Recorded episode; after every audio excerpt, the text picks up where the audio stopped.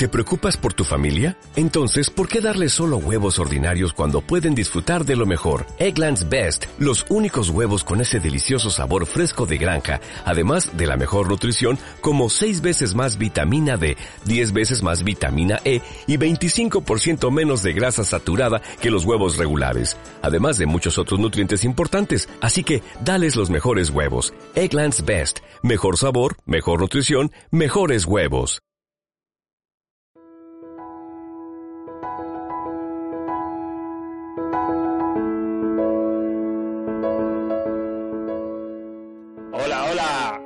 Nevando. ¿Qué tal va todo? Hola, comenzamos con el nuevo programa de Weekend Warriors.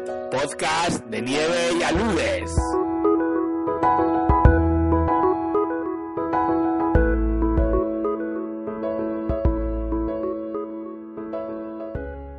En este tercer programa comenzaremos hablando sobre la situación ivometeorológica actual. Después hablaremos sobre el primer alud mortal de la temporada en Estados Unidos. También explicaremos de qué trata el nuevo proyecto de divulgación de Kilian Jornet. Continuaremos hablando sobre un nuevo producto del Survey Meteorologic de Cataluña. Y finalizaremos hablando eh, sobre el accidente del 1 de febrero del 2003 en Glacier National Park en Canadá. Comenzamos este programa con una nevada intensa en los Pirineos, en el Pirineo Central, en la cara norte, que nos está dejando nieve por debajo de los mil metros, pero que en las próximas horas la cota subirá y, parece también que la lluvia por debajo de los 2000 puede ser importante. Veamos qué pasa. El viento también es un condicionante eh, importante en todo este evento ya que el transporte de nieve está siendo muy efectivo en altura en estos momentos. Pero veamos qué pasa con, la lluvia que pueda precipitar, cómo queda la montaña en cotas superiores al límite de agua-nieve, porque parece que viene un fin de semana cargado de nieve en el que las condiciones pueden ser interesantes. Consideramos que puede ser el primer tie break, el primer juego de partido de la temporada donde es necesario estar sereno, pensar antes que actuar y asumir las consecuencias que pueden tener unas decisiones incorrectas. Cuando decimos esto, realmente lo que proponemos es un sentido común, no dejar llevarnos por el instinto y las ganas y ser reflexivos porque realmente estamos ante un fin de semana que podemos tener los primeros accidentes importantes por aludes, accidentes con consecuencias posiblemente mortales en algunos casos, así que veamos que, cómo gestionamos el terreno y el riesgo y a ver qué pasa.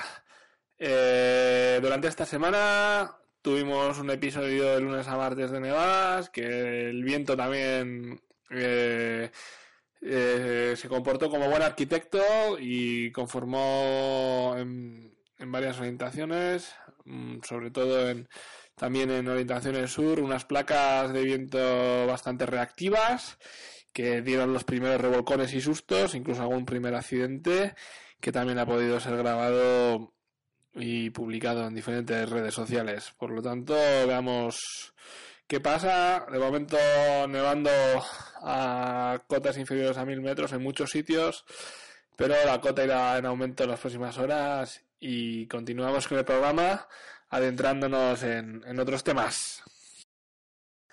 Y el pasado domingo 8 de diciembre se registró el primer alud mortal de la temporada en los Estados Unidos, más concretamente en Colorado, en el área conocida como South Diamond Peak.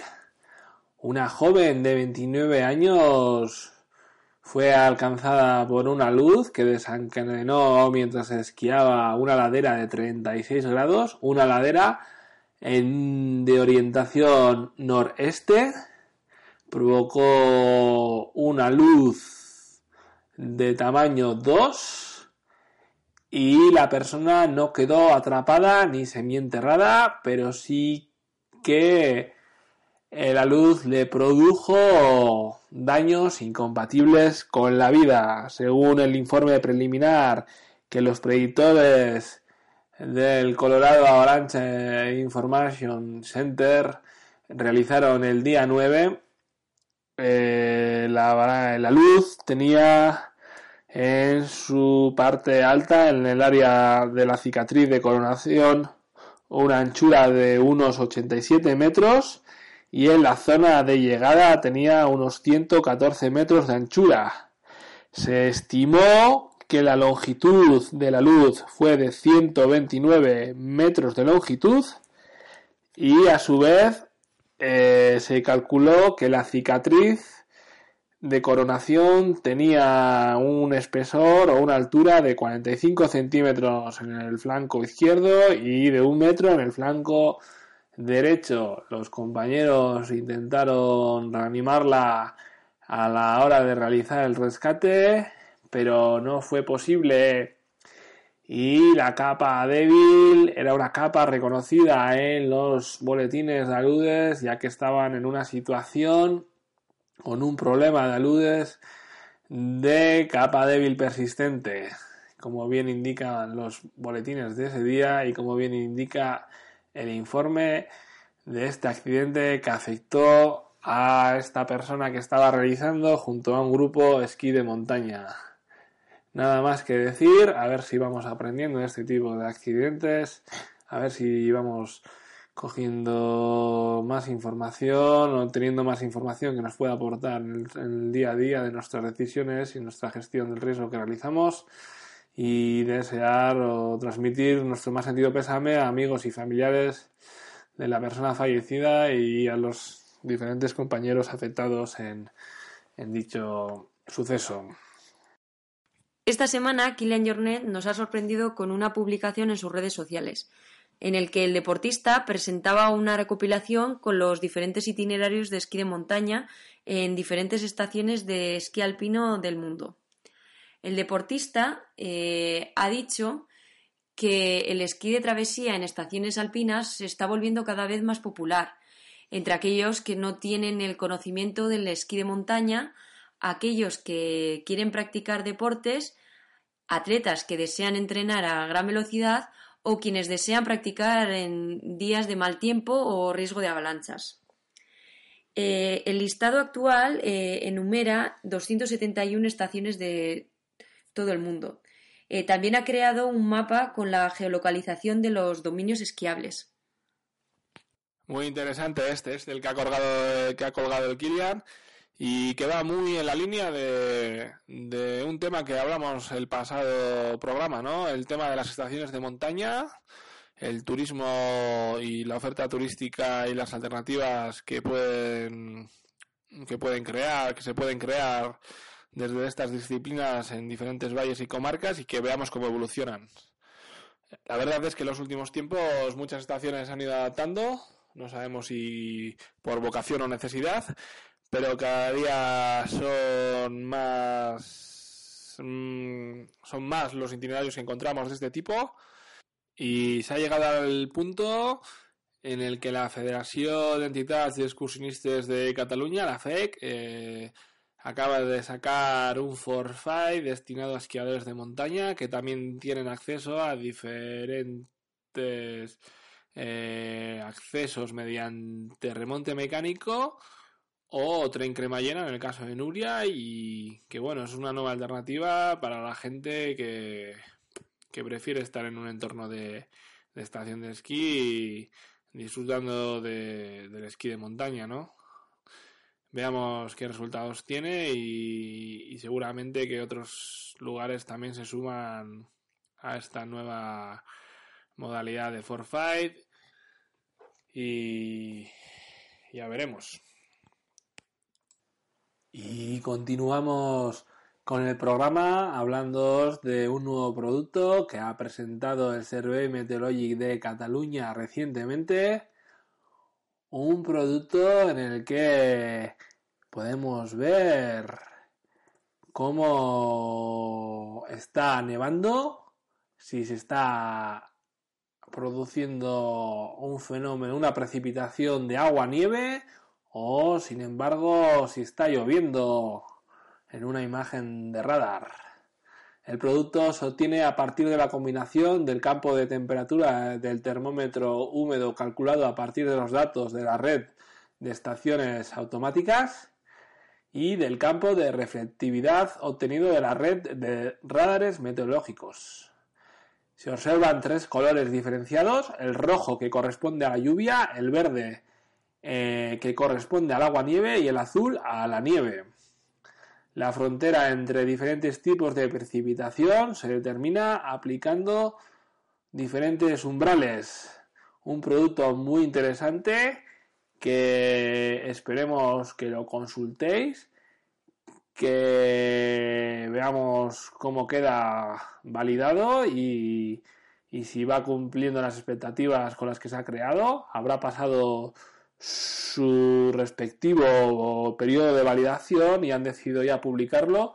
Y qué mejor que un evento como el que el que vamos a tener en las próximas horas en el que la cota de nieve tiende a oscilar. Parece que subirá la cota de nieve. Posteriormente seguramente que vuelva a bajar.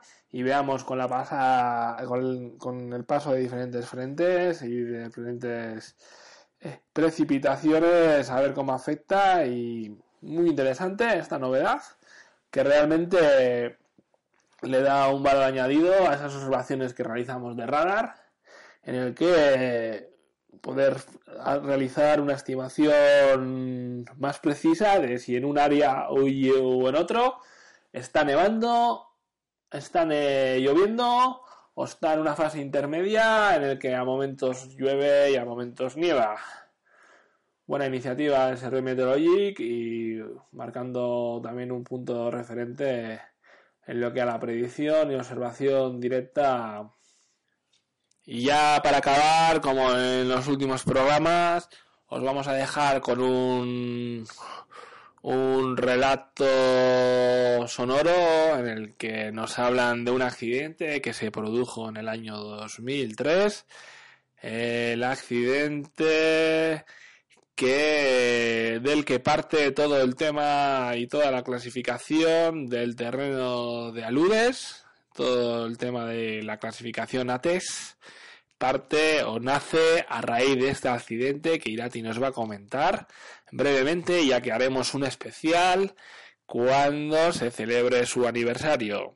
Aprovechando de esta manera, mediante este relato, invitaros a las nuevas presentaciones del producto que se están realizando a lo largo del, de los Pirineos. Este próximo viernes hay una nueva presentación, se están publicando nuevos mapas y veamos qué reacción tiene y cuál es la utilidad de este producto por parte de los esquiadores. On February the 1st, seven Calgary families learned of the deaths of their teenage children, and an entire country grieved with them. Six boys and one girl were killed during a high school ski trip, swept to their deaths by a massive avalanche. It was an unimaginable tragedy both for the parents who saw their children off that fateful day and for the people who tried desperately to rescue them. Tonight, we hear their story. Saturday morning, day two of the trip. The group heads up this popular trail into a mountain valley. Two other skiers pass them on the way. 1 de febrero del 2003. Ubicación: Conow Creek Valley, Glacier National Park. Siete muertos, diez heridos. La avalancha de Conow Creek Valley del 2003 mató a siete adolescentes en las montañas de British Columbia, al pie del monte Cheops al este de Revelstock. Tras otra avalancha que había matado a siete esquiadores adultos el 20 de enero del 2003 en el Glacier Durant, ubicado en el mismo área y causada por una costra de lluvia formada al mismo tiempo. Los catorce escolares y sus tres monitores, dos de los cuales eran esquiadores experimentados y formados en educación sobre avalanchas, eran de la escuela Strathcona Chuesmuir, cerca de Okotoks. Estaban en el viaje anual de esquí de travesía de la clase, un viaje de cuatro días y una tradición de 27 años del programa de educación al aire libre de la escuela. El grupo estaba caminando por el sendero Balu Pass en el valle de Connaught Creek en el Glacier National Park de British Columbia, a unos 5 kilómetros al oeste de la cumbre de Rogers Pass, escenario del desastre de la avalancha de 1910. Durante la excursión recibían formación de avalanchas y otros peligros potenciales del área. El primer día, mientras eran supervisados por los experimentados monitores, los estudiantes realizaron perfiles del manto nivoso y test de estabilidad. En el segundo día del viaje, el peligro de avalanchas era considerable, en el medio de los cinco niveles, y las avalanchas naturales eran posibles y podrían ser provocadas por humanos. Ese día, los estudiantes seguían el protocolo de avalanchas de mantener de 10 a 15 metros de distancia de seguridad entre ellos, y los instructores detuvieron al grupo temprano en el viaje para interrogar a cada estudiante sobre el protocolo de seguridad de avalanchas. A las doce menos cuarto, dos guías de montaña que se encontraban en la misma área escucharon un BAMF que indicaba el inicio de la avalancha y gritaron al grupo escolar de abajo, que fueron barridos momentos después. La primera persona que se descubrió mediante el DBA fue el líder del grupo que tenía el único teléfono satelital e inmediatamente lo usó para pedir ayuda en la búsqueda. La llamada telefónica alertó a los rescatistas cinco minutos después. Treinta y cinco rescatadores con helicópteros llegaron a la escena y dentro de los ochenta minutos de la avalancha los diez supervivientes y siete víctimas mortales habían sido localizados. Una vez que la conmoción disminuyó, la escuela revisó su programa de educación al aire libre y decidió continuar con el programa de esquí de travesía sujeto a rigurosas medidas de seguridad.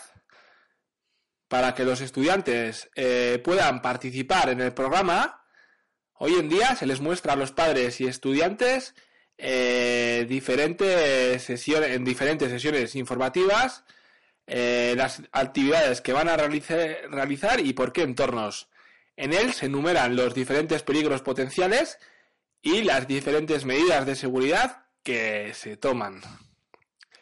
Eh, todo esto se comenzó a realizar después del mencionado accidente, tras un informe independiente sobre el fatídico alud, eh, en el que se constató que la escuela no advirtió adecuadamente a los padres sobre los riesgos del viaje y se concentró solamente en la idea de aventura y del entorno de educación.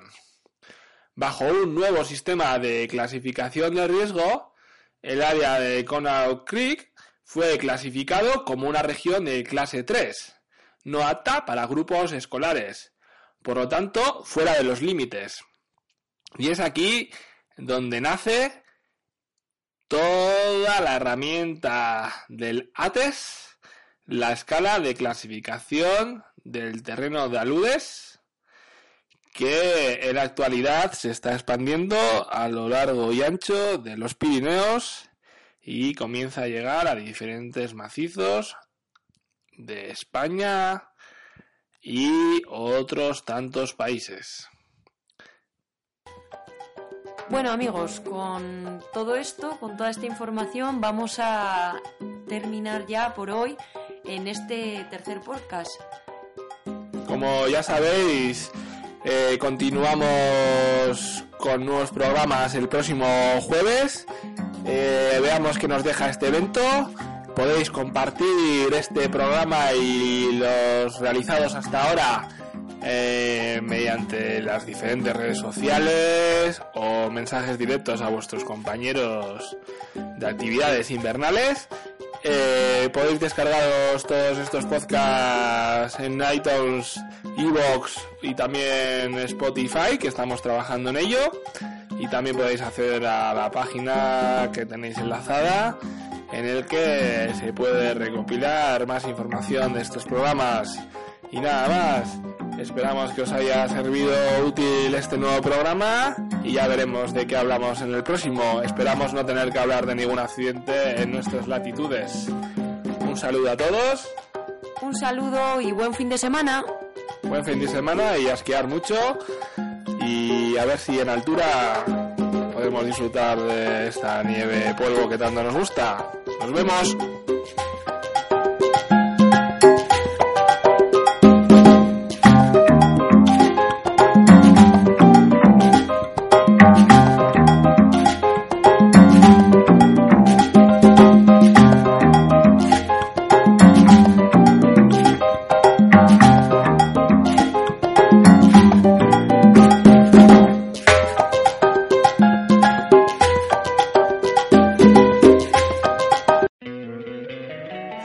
Encantaría tener 100 dólares extra en tu bolsillo? Haz que un experto bilingüe de TurboTax declare tus impuestos para el 31 de marzo y obtén 100 dólares de vuelta al instante. Porque no importa cuáles hayan sido tus logros del año pasado, TurboTax hace que cuenten. Obtén 100 dólares de vuelta y tus impuestos con 100% de precisión. Solo con Intuit TurboTax. Debes declarar para el 31 de marzo. Crédito solo aplicable al costo de la presentación federal con TurboTax Full Service. Oferta sujeta a cambios o cancelación en cualquier momento.